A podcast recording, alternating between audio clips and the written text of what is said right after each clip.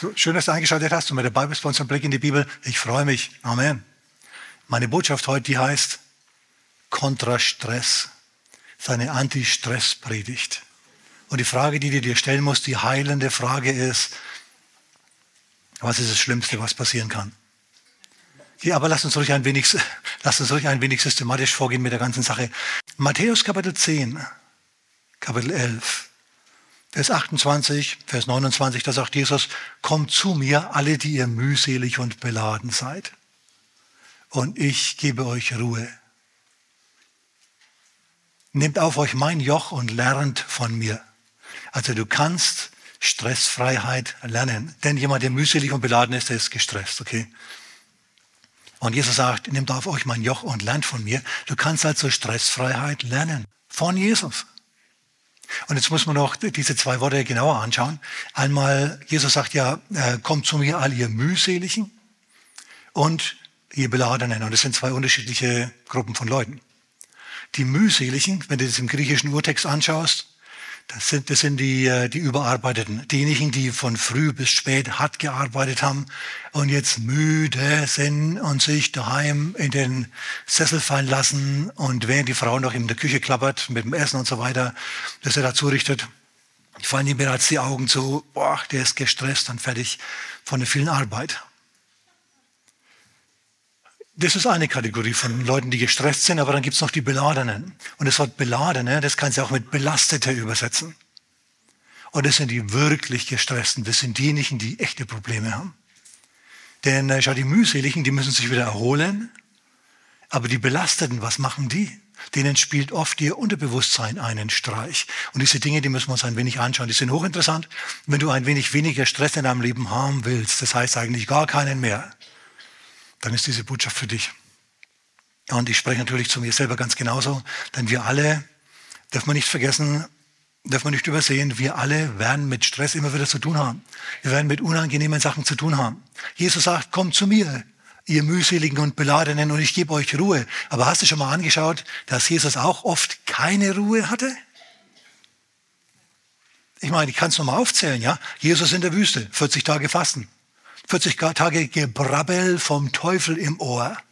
Wenn du der Sohn Gottes bist und dies und das und jenes und spring von der Zinne des Tempels und bet mich an und hm, hm, hm. Ey, da wirst du ja komisch, wirst du ja da, wenn du das die ganze Zeit hörst. Also Jesus hatte da keine Ruhe. Oder ähm, als er in Nazareth gepredigt hat, wir erinnern uns, was wollten sie zum Schluss? Sie haben ihn nicht gefeiert, sie haben ihm nicht den Schlüssel zur Stadt gegeben, sie haben ihm nicht die Ehrenbürgerschaft angetragen, sie haben ihn zum Felsen runterwerfen wollen. Jemand, der gerade gelünscht wird, ich sage euch mal eins, der hat gerade Stress. Der hat gerade keinen Frieden. Und Jesus, dieser Jesus, der sagt, ja, kommt zu mir und ich zeige euch, wie es geht, der hatte selber oft Stress. Also, und natürlich in Gethsemane, dürfen wir nicht vergessen, Gethsemane gibt's ja auch noch. Dort hat er Blut geschwitzt. Der Mann, der gesagt hat, komm zu mir und lernt von mir Frieden, der hat Blut geschwitzt. Also auf was will ich raus? Mein erster Punkt. Es gibt kein Leben ohne Stressgelegenheit. Du wirst immer wieder, möglicherweise jeden Tag, möglicherweise sogar mehrmals am Tag, die Gelegenheit haben, echt gestresst zu sein. Nur wenn du mal Jesus anschaust, wie der damit umging, der kam aus der Wüste heraus, wir haben es schon mal gelesen, in der Kraft des Geistes, nicht besiegt, nicht niedergeschlagen, der hat keine Therapie gebraucht nach seiner Begegnung mit dem Teufel, sondern der war in der Kraft des Geistes unterwegs. Also nochmal, deine Begegnung mit dem Teufel, die muss dich nicht schwächer machen, sondern die kann dich stärker machen. Mhm. Aber jetzt lass mich wieder zurückkehren zu den, zu den mühseligen zunächst. Das sind die Überarbeiteten. Das sind die, die selbstverschuldet im Stress stecken. Zum Beispiel Martha. Lukas Kapitel 10, Vers 38. Jesus lehrt und predigt und heilt und und eine Familie lädt ihn ein in Bethanien. Gute Leute, gute Leute, wirklich wunderbare Leute, Menschen, die Gott lieben und die Jesus lieben, die seinen Dienst lieben. Wenn er also umherzieht und lehrt und predigt, kann er immer wieder nach Bethanien zurückkehren, in das, auf das Gut von der Martha zu Maria und ihrem, und ihrem Bruder. Also das ist seine Heimat, das ist wunderbar. Er lehrt und predigt in Jerusalem und hat dann einen Rückzugsort. Rückzugsort kannst du dir schon mal merken, das ist ein wichtiges Wort auch. Also Jesus ähm, hat sich jetzt zurückgezogen und er ist zu Besuch bei Martha und Maria und bei Lazarus. Und Jesus sitzt im Wohnzimmer und Jesus redet. Vorschlag zur Güte. Wenn Jesus redet, schweigst du. Wenn Jesus redet, magst du nichts anderes, hörst du zu. Amen. Ich meine, das ist jetzt keine übertriebene Forderung. Ich sage aber eins, wenn ich wüsste, dass Jesus bei mir daheim im Wohnzimmer sitzt, ich würde sofort meinen Gottesdienst unterbrechen, heimfahren und mich hinsetzen und zuhören, was der Mann zu sagen hat. Der wäre mir alles andere egal. Vollkommen, total. Also nichts gegen dich jetzt, ja, ihr schaut ja auch gut aus und alles und, und so und ist halt unverzichtbar. Aber es gibt Momente, wo man dann sagt, ach, jetzt entschuldigt mal, ja, Jesus spricht. Und ich kann mir vorstellen, Lazarus sitzt da und Maria sitzt zu seinen Füßen und, und hört ihm zu mit offenen Augen, mit offenem Mund, nimmt alles auf, was er zu sagen hat. Aber aus der Küche hörst du ein Rumoren. Und dieses Rumoren wird immer lauter, immer rebellischer, immer klappernder und, und plötzlich, pum, geht die Tür auf. Meister, sagt Martha.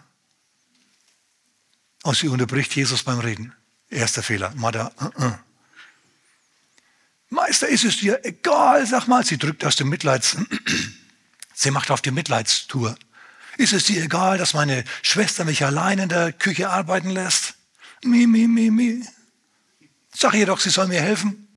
Und Jesus schaut sie an und sagt zu ihr, Martha, Martha, du bist echt gestresst. Er sagt, er sagt das ein bisschen anders, denn das Wort Stress kommt in der Bibel so nicht vor, aber der Zustand kommt vor. Ne? Du bist besorgt um viele Dinge. Das nennt man Stress. Das ist dieses. Und er sagt, Maria hat das Gute erwählt. Das wird nicht von ihr genommen werden. Sag mal mit mir, alles zu seiner Zeit. Wenn Jesus redet, dann hörst du zu und magst nicht in der Küche rum. Ja, aber dann ist das Essen ja nicht fertig, wenn er fertig ist mit der Predigt. Na und? Dann helfen eben alle anderen mit. Sogar Jesus kann mir vorstellen, dass er irgendwo in der Ecke dann steht mit einem Brettchen und da Zwiebeln schnippelt. Okay? Alles, sagen wir nochmal, alles zu seiner Zeit. Schau, und das Problem ist bei dir nicht, dass du, über, dass du überfordert bist im Sinn von, dass du zu viel zu tun hast. Du bist nur unorganisiert. Während du zuhören solltest, tust du kochen. Wenn du kochen solltest, tust du dann vielleicht zuhören. Und so gibt es da ein Kuddelmuddel und so hast du da ein Durcheinander. Es hilft ganz gewaltig, wenn du dich organisierst. Du ahnst nicht, was du alles zusammenbringst. Wenn du sagst, okay, Punkt eins, Punkt zwei, Punkt drei, das und das und das muss ich abarbeiten, das muss ich getan haben, nur dann kann ich nachts, abends im Bett liegen und zufrieden sein und sagen, danke Herr, ich habe heute geleistet, was ich leisten wollte wenn du hier ein bisschen arbeitest, sondern hier ein wenig und hier und, und diese ganzen Aufgaben durcheinander mischen tust, dann hast du zum Schluss das Gefühl der Überlastung. Es sind zu viele Aufgaben, zu viele Dinge, die auf dich einwirken. Ganz, ganz einfache Medizin. Mach nicht alles auf einmal, sondern eins nach dem anderen. Es ist das, was, was Jesus hier der Martha vorschlägt. Was heißt vorschlägt? Ihr heimleuchtet. Er sagt, Martha, du bist um viele Dinge besorgt. Aber ähm, Maria hat das Gute erwählt. In anderen Worten, sie macht das, was jetzt dran ist. Und deswegen ist sie jetzt gesegnet und es wird nicht von ihr genommen werden. Als die Botschaft dann fertig war, sind sie natürlich alle in die Küche und haben mitgeholfen, dort das Essen vorzubereiten. Denn dann war die Essensvorbereitezeit, alles zu seiner Zeit. Ich sag mal, viel, viel Stress, verlierst du schon, wenn du schlicht und einfach dich organisieren tust. Amen. Also das ist ein wichtiger Punkt, simpler Punkt, aber wichtiger Punkt. Können wir abhaken. Haben wir das zur Kenntnis genommen? Ne? Also organisier dich besser. Dann, äh, dann fühlst du dich nicht so überfordert. Und dann gibt es noch jemanden. Wir sprechen ja über die mühseligen, über diejenigen, die zu viel arbeiten. Jetzt haben wir gerade von Jesus gelernt, eins nach dem anderen, nicht alles auf einmal. Und äh, und Jesus hat auch Mitarbeiter gehabt, die zu Zeiten, nicht immer, aber zu bestimmten Zeiten zu viel zu tun hatten. Da war so viel los um Jesus herum, dass die nicht einmal mehr Zeit hatten zu essen. Die Leute kamen und gingen, die Bittsteller kamen und gingen dauernd zu. Aber weißt du, die Bittsteller, die hören nie auf. Und dein Kraftreservoir, deine Finanzen als Person, als Staat, als Mensch, deine Kraftreserven, die sind begrenzt, begrenzt, begrenzt. Akzeptiere, dass du begrenzt bist. Du kannst nicht alles machen. Möglicherweise nicht immer alles, was du machen willst. Und ähm, Jesus sagt dann zu seinen Jüngern immer wieder, kommt ein wenig äh, an einen öden Ort oder an einen, an einen äh, einsamen Ort und spannt ein wenig aus, ruht ein wenig aus. In Philipper Kapitel 2 treffen wir auf einen Mann, im, einen Mitarbeiter von Paulus, der mit Paulus umhergezogen ist, sein persönlicher Diener offenbar war und der aus Philippi stammte. Und der Mann ist sterbenskrank geworden. Und Paulus sagt, Mann, wir haben gebetet, wir haben ihn wieder aufgepäppelt, Gott hat sich seiner erbarmt und nicht nur meiner, nicht nur seiner, sondern auch meiner. Ja, denn Kranker ist ein Problem und es ist wirklich blöd. Das, das frisst ja Ressourcen, das frisst ja Zeit und Aufmerksamkeit und Energie und so. Das ist also gar nicht gut. So, der ist wieder geheilt worden. Aber dann nimmt Paulus ihn und schickt ihn wieder heim. Der Mann hieß Epaphroditus. Und Paulus sagt von ihm, er ist dem Tod nahe gekommen um des Dienstes an Christus willen. In anderen Worten, der Mann hat sich überarbeitet. Der Mann hat sich vollkommen überarbeitet. Der ist nach eins ins Bett, aber vor fünf wieder aufgestanden.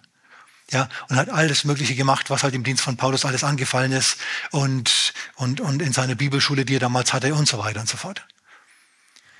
Also, ja, arbeit ruhig, aber tu dich dann auch wieder entspannen. Amen. Es ist total simpel, ich weiß es, aber ähm, du ahnst nicht, wie viele Leute genau in diesen Dingen eben leiden, Probleme haben damit. Das sind jetzt die leichten Sachen gewesen. Wenn du dich überarbeitet hast, dann entspann dich. Ja, aber dann macht's ja keiner. Weißt du was? Vielleicht ist es gar nicht so wichtig, wenn es keiner macht, außer dir. Also manche Sachen, die kannst nur du, das ist völlig klar. Du bist in bestimmten Dingen definitiv unersetzlich, völlig klar. Aber äh, Du musst die ganze Welt nicht im Alleingang retten. Du bist nicht der Retter der Welt. Und wenn du empfindest, du bist der Retter der Welt, dann bist du falsch gewickelt. Nein, Jesus spricht von Nächstenliebe, ganz bewusst. In anderen Worten, du sollst deine Umgebung, deine kleine Welt, sollst du besser machen. Und nicht den ganzen Globus. Die Verantwortung für die ganze Welt und nach Möglichkeit noch für das Wetter in 100 Jahren und so weiter und so fort tragen. Dazu sind deine Schultern nicht gemacht. Kümmer du dich um den Dreck vor deiner eigenen Tür. Und wenn jeder die Straße kehrt vor seinem eigenen Haus, dann ist die ganze Straße sauber. Amen. Also das sind die mühseligen gewesen. Das war jetzt das Leichte. Jetzt kommen wir zu den Beladenen. Die Beladenen oder Belasteten. Hm, ihr Lieben, das ist so eine Sache. Weißt du, ich kann dir sagen, mach dir weniger Stress. Aber das ist oft leichter gesagt als getan. Erstens kommst du dem Stress nicht aus. Jesus ist ihm auch nicht ausgekommen. Und zweitens, wie gehst du damit um? Schau, wenn du dein Problem gar nicht richtig irgendwie greifen kannst, wenn du es gar nicht fassen kannst. Ich weiß von Leuten, die gingen zum Doktor, weil sie jeden, jeden Sonntagabend Magendrücken hatten. Das war also ganz, ganz schlimm. Bis der Doktor dann im Gespräch herausgefunden hat, die sind überhaupt nicht körperlich krank, denen fehlt gar nichts, denen graust vor der Arbeit am nächsten Montagmorgen. Da muss man also woanders ansetzen. Denen kannst du dann nicht Medizin verabreichen, sondern denen musst du sagen, wie sie mit dem Stress umgehen sollen. Ja, Leute wissen oft gar nicht, warum sie bestimmte Probleme haben, weil ihr Unterbewusstsein ihnen da einen Streich spielt. Amen. Ich äh, gehe jetzt auf die dauernden Stressgefühle ein. Dauernde Stressgefühle, dauernde Überforderungsgefühle, dauernde Bangigkeit. Mm, die heilende Frage, die dir, dir da stellen musst, ist, was ist das Schlimmste, was mir passieren kann?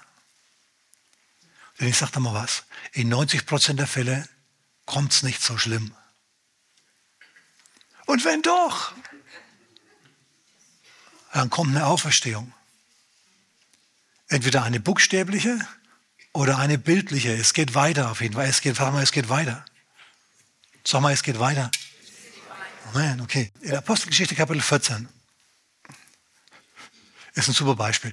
In Apostelgeschichte Kapitel 14 heilt Paulus in der Kraft Gottes einen Mann an, in Lystra von seiner Lähmung. Die Leute sind so begeistert, dass sie ihn als Gott feiern.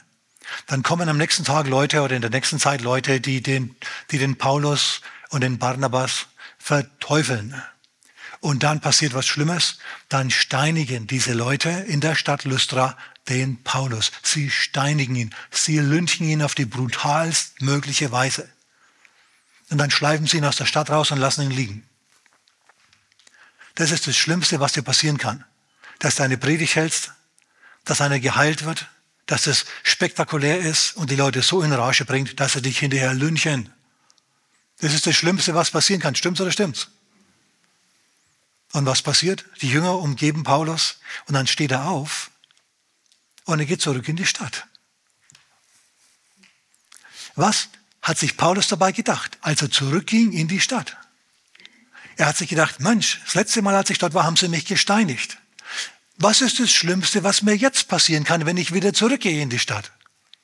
Dass sie mich steinigen. Na, wir wissen ja, wie das ausging. Und dann ist er wieder zurückgegangen in die Stadt, ließ es nach. So, das ist exakt genau das, von was ich rede. Ja, sie haben Paulus gelünscht, ihm ist das Schlimmstmögliche passiert und es war nicht so schlimm. Hast du das gehört? Und es war nicht so schlimm. Warum? Weil Gott ihm geholfen hat. Und Gott hilft auch dir. Schau, er hat mich heute geschickt, um dir zu sagen, Gott hilft dir. Okay, der Herr bläst heute den Stressgeist aus deinem Leben heraus. Lass dich drauf ein, sag Ja dazu. Amen. So, Paulus wird gesteinigt, ihm passiert das Schlimmste, was ihm passieren kann. Er steht auf und fragt sich, okay, gut, wenn ich jetzt in die Stadt zurückgehe, was, was, was ist das Schlimmste, was mir passieren kann? Dass ich gesteinigt werde, oh, das war nicht so schlimm. Und dann geht er wieder zurück in die Stadt. Der Typ ist nicht gestresst. Paulus ist nicht gestresst. Wer wird auch gern so diese Nicht-Stress-Haltung bekommen? Oh Mann. Also ich finde es phänomenal, hammermäßig, super gut. Wie kam Paulus dazu? Er, er, wusste, Gott hilft ihm. Und er hat sich die Frage gestellt. Und frag du dich, frag du dich auch, schau, ist, ist, die, ist die Befürchtung, die ich da habe, überhaupt realistisch? Oh mein, die Firma geht pleite. Mm. Ja gut, erstens bist du 75 und zweitens hast du eine Million auf der Bank. Okay, da, und da fürchtest du dich jetzt, dass du pleite gehen könntest oder so. Vielleicht gehst du nicht pleite. ist es überhaupt realistisch, was du befürchten tust? Ganz, ganz wichtiger Punkt, du wirst, nie, du wirst nicht stressfrei werden, wenn du nicht ähm, lernst, mit deinen Gedanken umzugehen. Du musst was mit deinen Gedanken, du musst was mit deinem Kopf machen, absichtlich. Denn wenn du deine Gedanken einfach so galoppieren lässt, dann führen die dich an Orte, an denen du unweigerlich Stress bekommst. So, es ist eine gedankliche Disziplin zwingend notwendig. Hast du das gehört? Ohne diese innere Disziplin gibt es für dich keine Stresslosigkeit. Denn Jesus hat es nämlich auch immer wieder gemacht. Er hat sich zurückgezogen ins Gebet. Er hat, ob er jetzt erfolgreich war, zum Beispiel in Kapernaum, als die Leute am nächsten Morgen schon wieder zusammenliefen und wieder eine Predigt hören wollten und wieder Krankenheilungen haben wollten oder so, haben sie Jesus nicht gefunden. Markus Kapitel 1. Warum? Weil er sich zurückgezogen hat. Er hat sich zurückgezogen und hat ein bisschen geruht, hat aufgetankt in Gott und dann ging er wieder zurück. Das heißt, er ging dann nicht nach Kapernaum, sondern in andere Orte. Denn dazu bin ich ausgegangen, hat er gesagt. Er hat sich weder vom Erfolg noch vom Misserfolg groß leiten lassen, sondern er hat sich innerlich führen lassen. Und er hat sich selber immer wieder Zeit genommen, auf Gott zu hören, sich einzunorden und stresslos zu werden.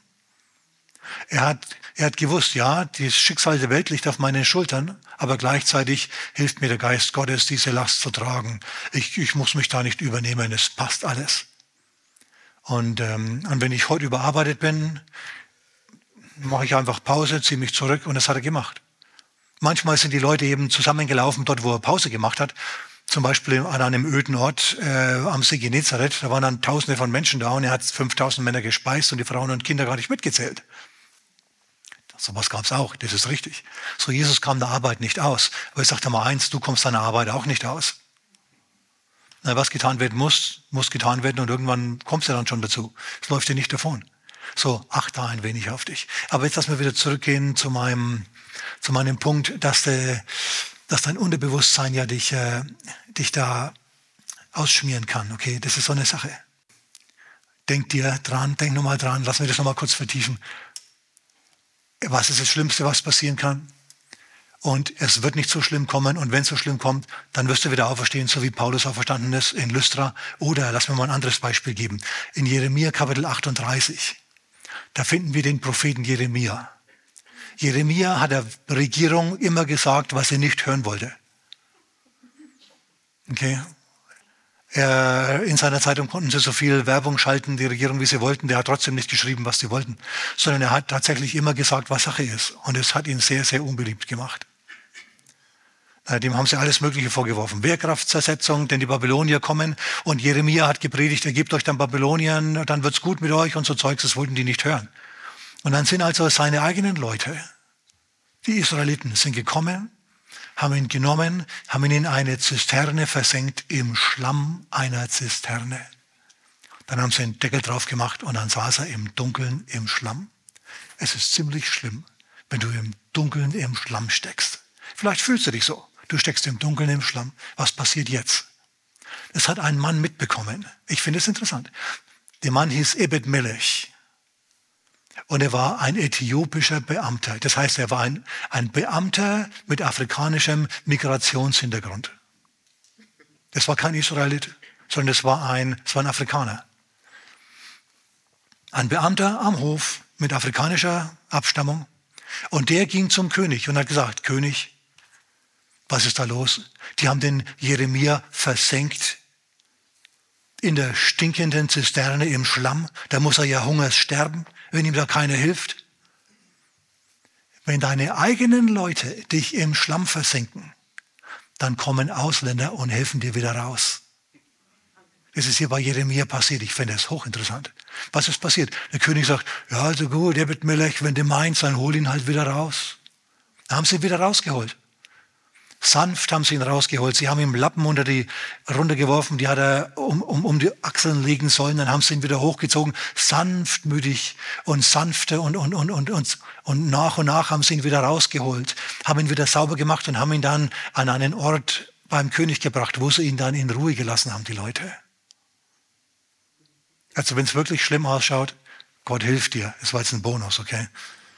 Jeremia, du sprichst die Wahrheit, zu den Königsthronen. Wahrheit vor Königsthronen zu auszusprechen ist immer riskant.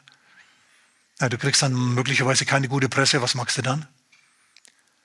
Gott hat dafür gesorgt, dass dem Jeremia geholfen wurde. Ja, es sind schlimme Dinge passiert, aber Gott hat ihm geholfen. Und wenn deine eigenen Leute dich versenken und verlassen und hängen lassen, dann bringt der Herr eben andere, die dir helfen. Er hat seine Helfer. Gott hat seine Helfer und er setzt sie in deine Richtung unterwegs. Also in, in, äh, in Gang. Dreh dich mal zu deinem Nachbarn und sag, deine Helfer sind unterwegs. Deine Helfer sind unterwegs. Deine Helfer sind unterwegs. Oh Mann. Halleluja.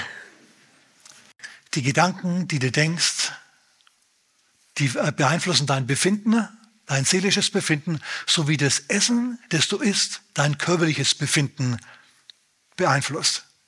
Na, vor vielen Jahren, vor 10 oder 15 Jahren, im Jiu-Jitsu-Training, wo du ja doch schwitzen tust. Ja, du wirst in die Matte gestampft und du stampfst andere in die Matte und es geht also da durchaus hin und her und da kommst du schon mal ins Schwitzen. Und da war ein junger Mann dabei, der nicht ins Schwitzen kam der hat bei den, beim Aufwandtraining ein bisschen mitgemacht, da ist er viel langsamer gelaufen als die anderen. Er war irgendwie so nicht, nicht so richtig bei der Sache. Und wenn er dann sich mal angestrengt hat, dann hat er sich gleich danach hingesetzt und hat Schokolade ausgepackt, Cola ausgepackt und hat er angefangen zu knuspern und zu, und zu gluckern. Während wir anderen geschwitzt haben, hat er da also ja, gelacht und Witze gerissen über uns und so weiter und hat, hat Schoki geschleckt und Cola gesoffen, der hat nicht mehr getrunken.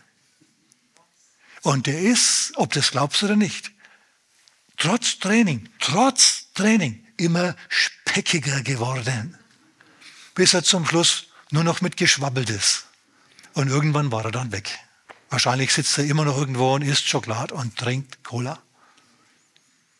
Und genauso geht es dir geistlich und seelisch, wenn du dich mit den entsprechenden Gedanken herumträgst.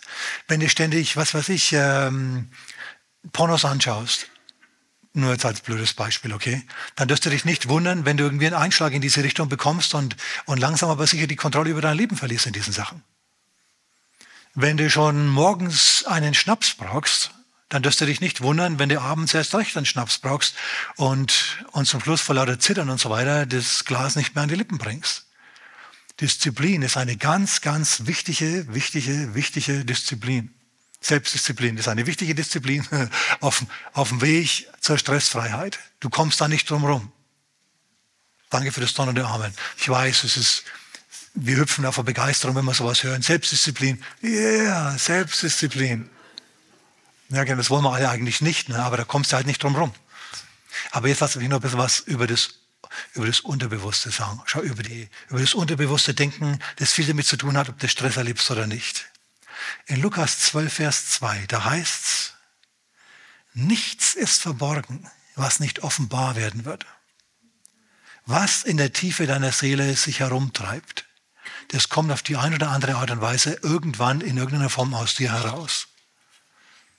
Und wenn du jetzt Psalm 32 oder 38 oder 51 anschaust, dann gehen dir echt die Augen auf. Diese Psalmen hat David geschrieben, nachdem er mit Bathseba rumgemacht hat. Ihr wisst schon, er ist so in die mittleren Jahre gekommen, er war so um die 50.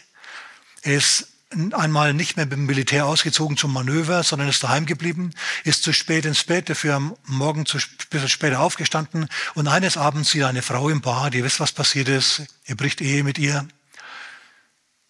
er lässt äh, ihren Mann umkommen im Manöver, furchtbare Sache. Und dann hat er ein schlechtes Gewissen und er verdrängt dieses schlechte Gewissen und er gesteht es sich nicht ein. Und dann kannst du mal nachlesen, was da alles passiert ist mit ihm. In der Zeit, in der er sein schlechtes Gewissen, seine Probleme verdrängt hat. Vor allem Psalm 38 ist doch gut. Psalm 38 ist spitzenmäßig. Er sagt da, oh mei, oh mei, meine Sünden sind mir über den Kopf gewachsen. Und dann sagt er so Sachen wie, ich fühle mich total zerschlagen, energielos. Ich bin, ach, vielleicht lese ich es euch vor, okay, ich meine, wir haben es ja hier in der Bibel stehen. Seid ihr noch dabei? Ich sage nicht, dass ich heute fertig war, aber das macht nichts. Wenn du mit einem schlechten Gewissen unterwegs bist, dann musst du das dringend ändern. Und weißt du, wie du das machst? Indem du sagst, ja, okay, gut, ich habe diesen Fehler gemacht, ich habe diese Sünde begangen, ich habe das gemacht. Wenn du nämlich deine Sünde bekennst und dann lässt, dann vergibt Gott sie dir und dann wischt er sie weg und wäscht sie aus und dann, und dann passiert nichts Schlimmes. David hat ein Jahr lang diese seine Sünde nicht bekannt und ihm ging's grottenschlecht, Drecks, Hunds, schlecht ging's ihm, miserabel. Okay, gut. Ein Psalm von David, äh, Psalm 38. Herr, strafe mich nicht in deinem Zorn, züchtige mich nicht in deinem Grimm, denn deine Pfeile sind in mich eingedrungen und meine Hand, deine Hand hat sich auf mich herabgesenkt. Er ist belastet. Wenn die Hand Gottes auf dir liegt, dann bist du beladen. Amen. Wenn du den Eindruck hast, dass Gott gegen dich ist, dann, oh Mann, ey. Keine heile Stelle ist an meinem Fleisch wegen deines Zorns. Nichts Heiles an meinen Gebeinen. Also die Knochen tun ihm weh. Muskuloskelettose System, ja, das ist also unter Stress bei ihm, wegen meiner Verfehlung. Meine Sünden wachsen mir über den Kopf. Wie eine schwere Last sind sie zu schwer für mich. Er geht den ganzen Tag bedrückt durch die Gegend.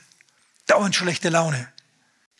Es stinken, es eitern meine Wunden. Er hat sich wehgetan und seine Wunden verheilen schlecht. Ich bin gekrümmt und sehr gebeugt. Den ganzen Tag gehe ich trauernd einher. Nennt man heute Depression. Warum? Wegen eines uneingestandenen schlechten Gewissens denn voll Brand sind meine Lenden. Das wollen wir jetzt nicht näher ausführen. Und keine heile Stelle ist an meinem Fleisch. Also er fühlt sich zerschlagen und schlecht. Sagt er ja auch. Vers 9. Ich bin ermattet und ganz zerschlagen. Ich schreie aus dem Gestöhn meines Herzens. Er macht nicht mehr Lobpreis, der Lobpreiser und Sänger Israels. Er stöhnt rum, der Heini. Herr, vor dir ist all mein Begehren, mein Seufzen ist nicht vor dir verborgen. Er will viele Dinge, kann sie aber nicht erreichen. Er hat dieses, diese, diese, dieses ungestillte Bedürfnisgefühl, mit dem schleppt er sich durch die Gegend. Mein Herz pocht, Bluthochdruck. Verlassen hat mich meine Kraft, Kraftlosigkeit. Das Licht meiner Augen, auch das habe ich nicht mehr. Jetzt fängt er auch noch an, schlecht zu sehen. Und das vor der, vor der Erfindung der Brille, meine Damen und Herren. Ganz blöd. Meine Lieben und meine Genossen stehen ab von fern ab von meiner Plage. Meine Verwandten stehen von fern. Er fühlt sich einsam, obwohl er Verwandte hat, obwohl er seine Lieben hat und seine Genossen hat. Er fühlt sich trotzdem einsam. Und die nach meinem Leben trachten, die liegen schlingen, die mein Unglück suchen, die reden von Verderben, sinnend auf Trug den ganzen Tag. Paranoia, der Mann schiebt Paranoia, er fühlt sich verfolgt. Merkt ihr, was ein schlechtes Gewissen einem antun kann? Das ist alles unbewusst. Der schleppt diese Dinge mit sich herum und er weiß nicht warum. Er weiß es schon, aber er gesteht sich nicht ein. ich könnte noch weitermachen, weil es wirkt immer abenteuerlicher. Ähm, er hätte dieses Jahr der Leiden nicht haben müssen. Er hätte Vergebung bekommen können, aber er hat sie nicht in Anspruch genommen. Es musste erst nach einem Jahr der Prophet Nathan zu ihm kommen und musste ihn überführen und musste ihn konfrontieren mit seiner Sünde, musste ihm, dem König quasi den Hintern versohlen, ja? Propheten dürfen das. Er hat Buße getan, er hat, er hat zugegeben, ja, es stimmt, ja, es stimmt alles. Ich elender, ich schuft und so. Und Nathan sagt zu ihm, gut, jetzt wo du das bekannt hast, wirst du nicht sterben. Also mit ihm ging es immer schlechter, bis er schon an der Tür des Todes war, bis er quasi schon ja, an des Hades Pforten quasi angeklopft hat. Da hat der Herr ihn wieder zurückgeholt durch den Propheten. So, lass mich heute dein Nathan sein. Lass mich zu dir heute sagen, wenn du mit einem schlechten Gewissen unterwegs bist, dann gestehst dir ein, bekenn das, lass es und dann geht's wieder aufwärts mit dir. Gesundheitlich, nervlich, dann wird es wieder besser mit dir. Ich lass mir das sagen, lass mir das sagen. Ich habe das Bedürfnis, das klar und deutlich vorzulesen, dass du merkst, es ist nicht nur einfach, was hier ein Prediger von sich gibt, sondern das steht wirklich in der Bibel. Ich lese dir diese, diese, diesen Vergebungszuspruch vor, denn viele vergeben sich nicht, weil sie denken, ja, das ist so schlimm, Gott kann sie nicht vergeben oder will sie nicht vergeben und überhaupt, hm, Gott schiebt Laune. Nein, das macht er nicht. Er will dir vergeben, er will dir entgegenkommen, denn er weiß, dass du nur ein Mensch bist und Vergebung brauchst. Deswegen lass mir dir das sagen. Das sind jetzt Gottes Worte an dich. 1. Johannes Kapitel 1, ab Vers 8. Wenn wir sagen, wenn wir verleugnen, wenn wir verdrängen, wenn wir sagen, dass wir keine Sünde haben, betrügen wir uns selbst und die Wahrheit ist nicht in uns und uns geht's wie in Psalm 38 beschrieben. Miserabel. Vers 9. Wenn wir aber unsere Sünden bekennen, ist er treu und gerecht, dass er uns die Sünden vergibt und uns reinigt. Er reinigt uns von jeder Ungerechtigkeit. Und jetzt noch Vers Kapitel 2, die ersten beiden Verse. Meine Kinder, ich schreibe euch dies, damit ihr nicht sündigt.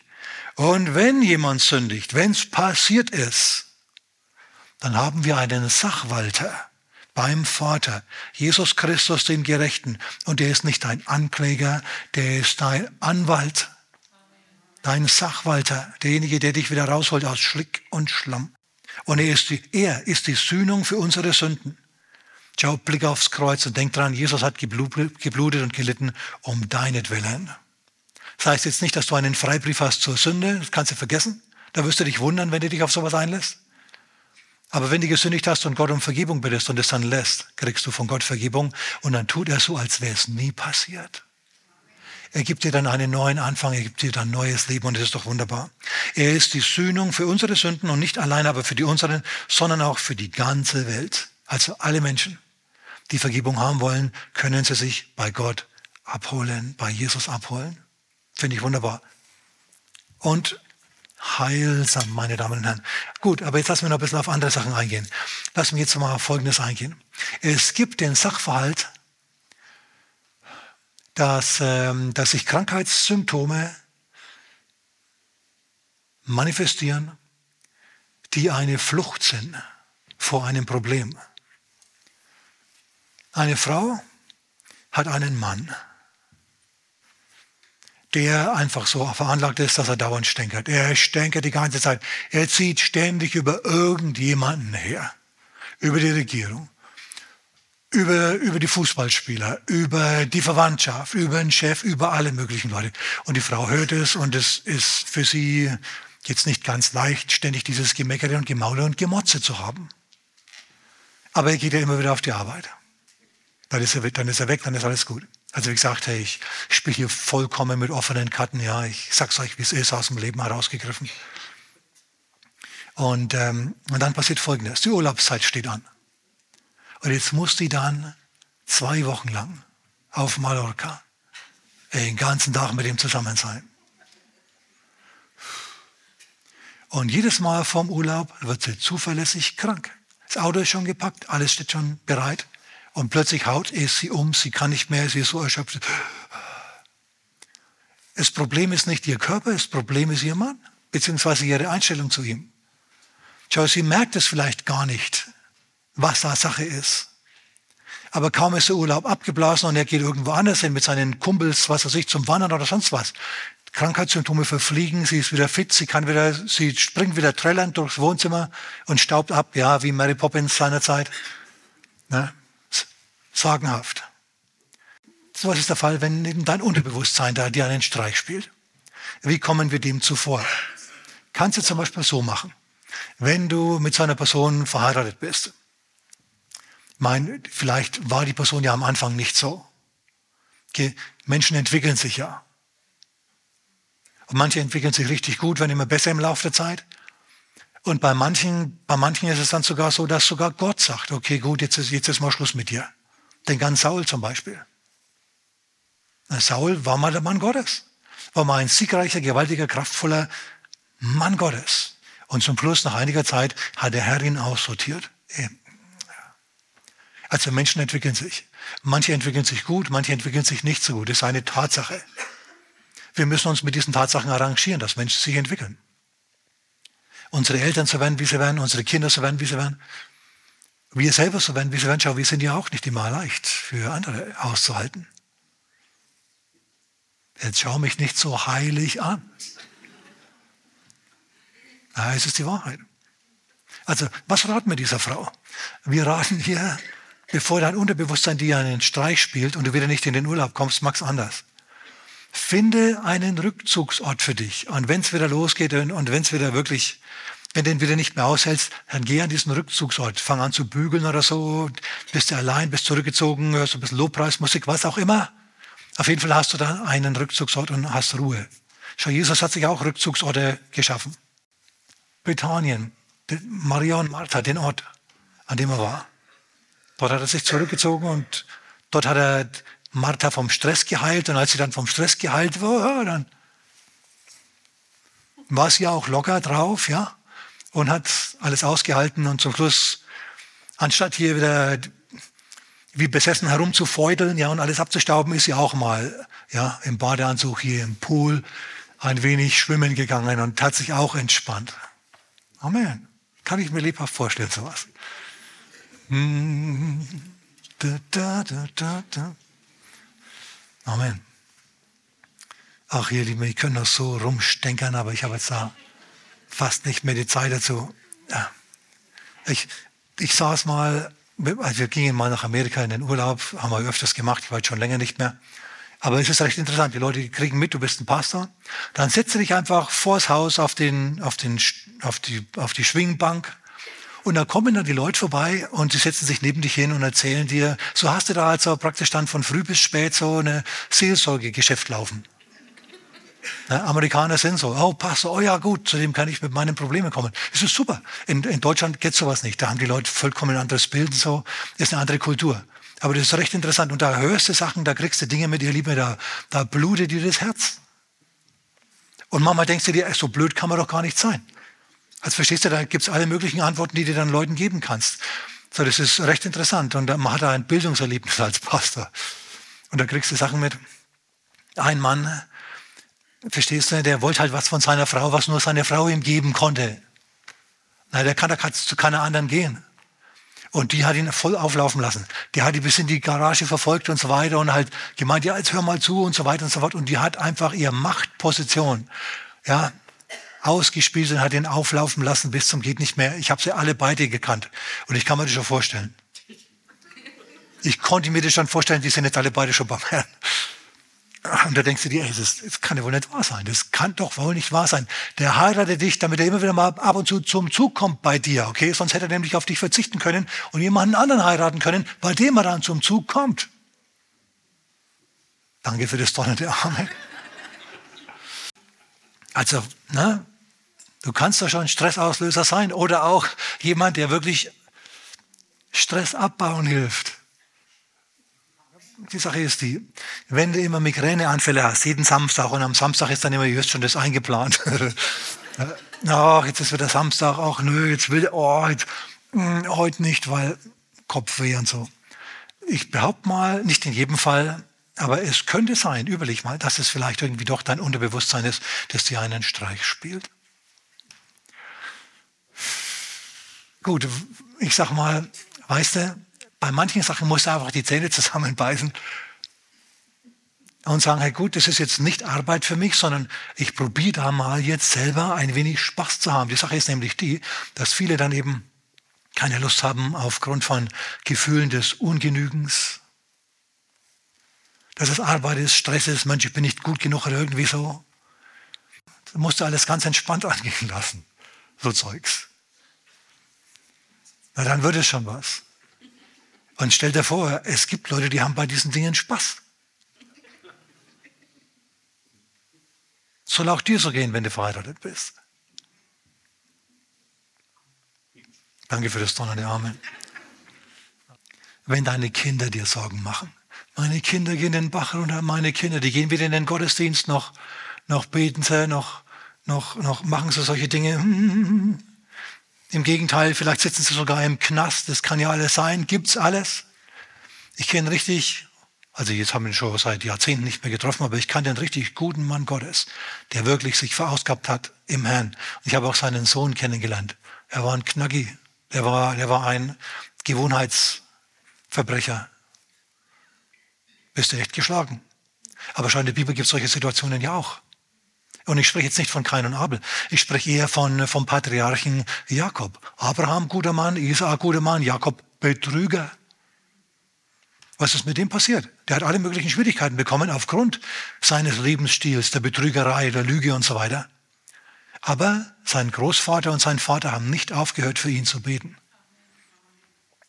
Und als weder Vater noch Großvater dabei waren, wichtig jetzt für dich, und er auf der Flucht war vor seinem Bruder, weil er den übers Ohr gehauen hat, kam Gott eines Nachts und hat ihm eine dramatische Begegnung mit Gott geschenkt.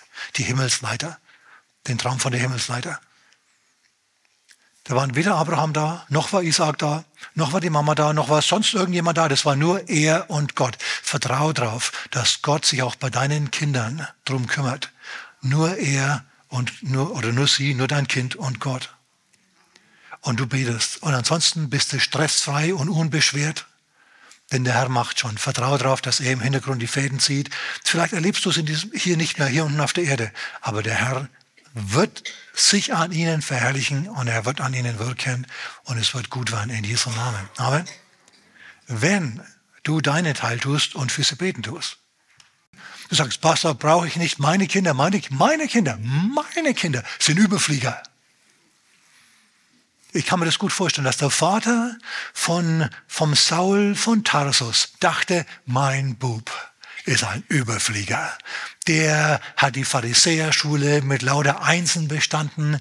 Der ist der härteste Verfolger der Christen. Der hat's drauf. Der kann die fünf Bücher Mose runterrasseln. Auswendig. Der ist einfach super gut. Die Pharisäer haben gedacht, der ist gut drauf. Die haben gedacht, die sind Überflieger. Die waren stolz auf den. Gott hat's gegraust vor dem Mann.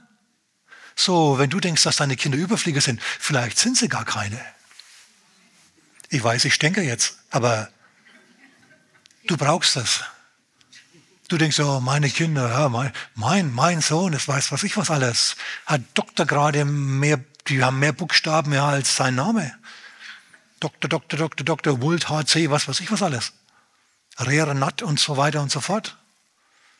Ja, und vielleicht ist es ein Saul. Vielleicht ist es jemand, der zwar im Natürlichen wirklich, wirklich und gesellschaftlich wirklich, wirklich was hermacht, aber gleichzeitig vor Gott vollkommen pleite ist. Das willst du auch nicht. Bet auch für die Überflieger. Amen. Denn äh, der Überflieger, der war so hoch auf seinem hohen Ross unterwegs, dieser Saul von Tarsus, dass Gott selber ihn vom hohen Ross gefaustet hat. Und dann lag er da wie ein Käfer auf dem Rücken.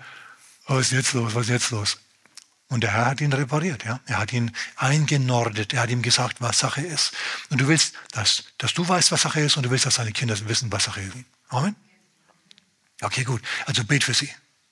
Ob sie jetzt Überflieger sind oder Nieten, völlig egal. Bet für sie und befehl sie dem Herrn an. Amen. Okay, Nebengedanke jetzt, ich komme jetzt schon so langsam zum Ende ähm, wenn du Angst hast, dass der Staat den Bach runtergeht und das Klima und die ganze Welt und so weiter den Bach runtergehen. Pass auf, lass mir mal ganz kurz was zum Staat sagen. Du bist unzufrieden mit der Regierung, könnte ja sein.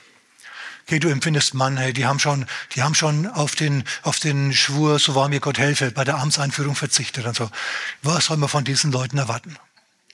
Schau, der, der Gott, König, Kaiser Nebukadnezar, der Herr der Welt seiner Tage, ein hochbegabter, brillanter Mann, eine 10 vom Leidenschaftsquotienten her. Der hat auch nicht einen Eid auf Gott geschworen, als der die Regierungsgeschäfte übernahm. Und er hat absolut regiert. Wem der nicht gepasst hat oder wer dem nicht gepasst hat, der, der ist in die Flammen gewandert und so.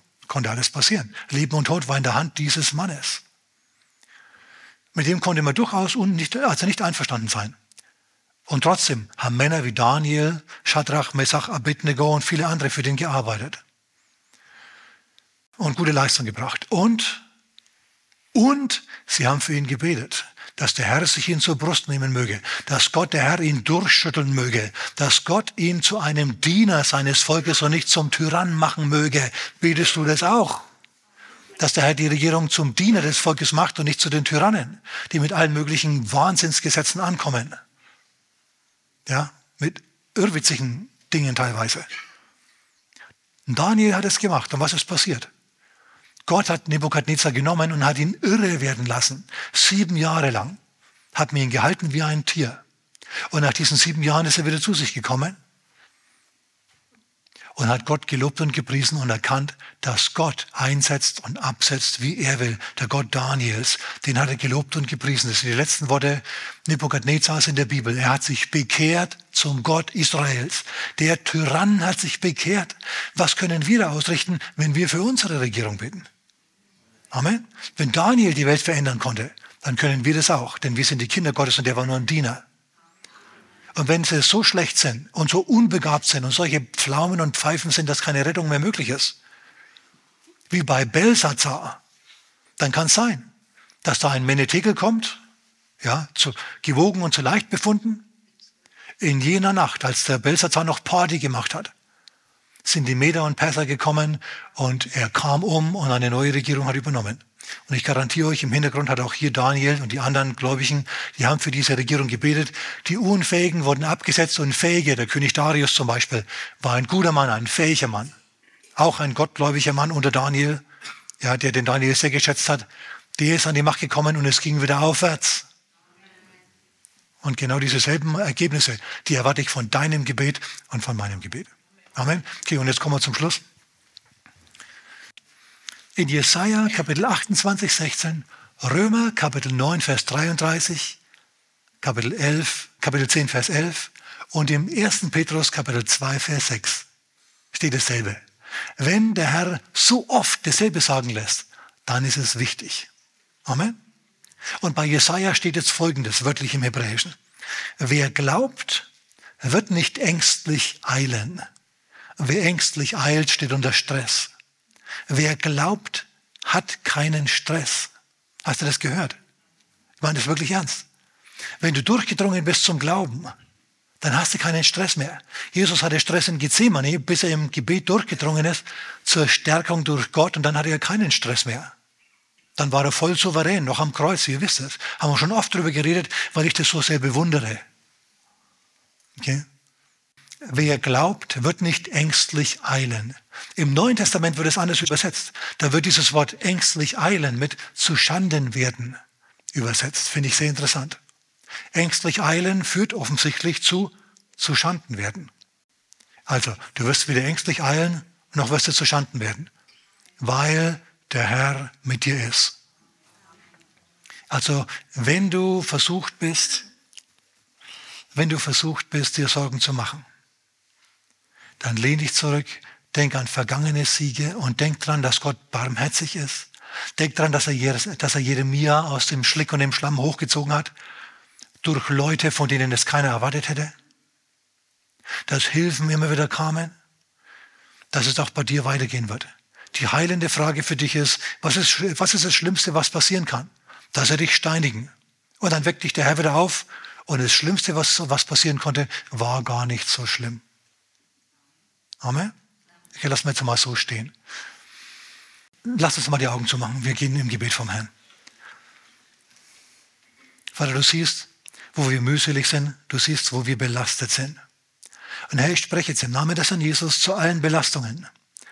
Zu Belastungen auch, die wir uns selber gar nicht eingestehen. Und sagt zu euch, ich sage zu euch Belastungen, weicht. Im Namen des Herrn Jesus. Und Herr, wir danken dir, dass du mit deiner Gnade, mit deiner Kraft jetzt kommst, Vater, mit deinem Geist kommst und, und unseren Sinn erfüllst und ihm den Frieden gibst, Herr, der allen Verstand übersteigt.